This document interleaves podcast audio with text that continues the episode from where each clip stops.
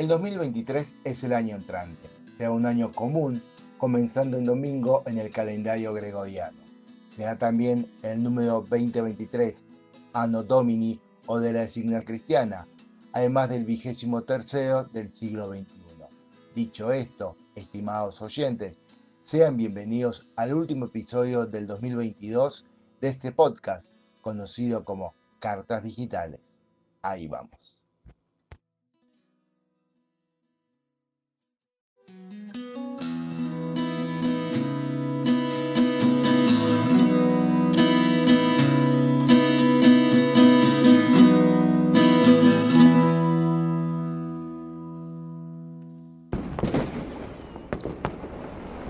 Evento ficticio del próximo año, a saber, 1. Octubre de 2023. Se desarrollan los acontecimientos de la película Avenger Endgame 2. Segundo, 17 de octubre de 2023. Sea lugar la batalla final de dicha película, donde el personaje de Tony Stark fallece tras derrotar a Thanos. Tercero, 31 de octubre de 2023 dan inicio los acontecimientos de la serie WandaVision 3.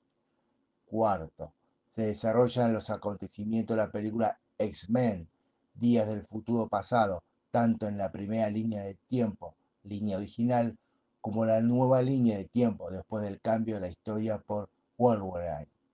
Y quinto, se desarrollan los acontecimientos del videojuego Cyberpunk 2077. El balance personal. Este sí que es muy importante hacerlo, aunque aquí no compartiremos el resultado del mismo.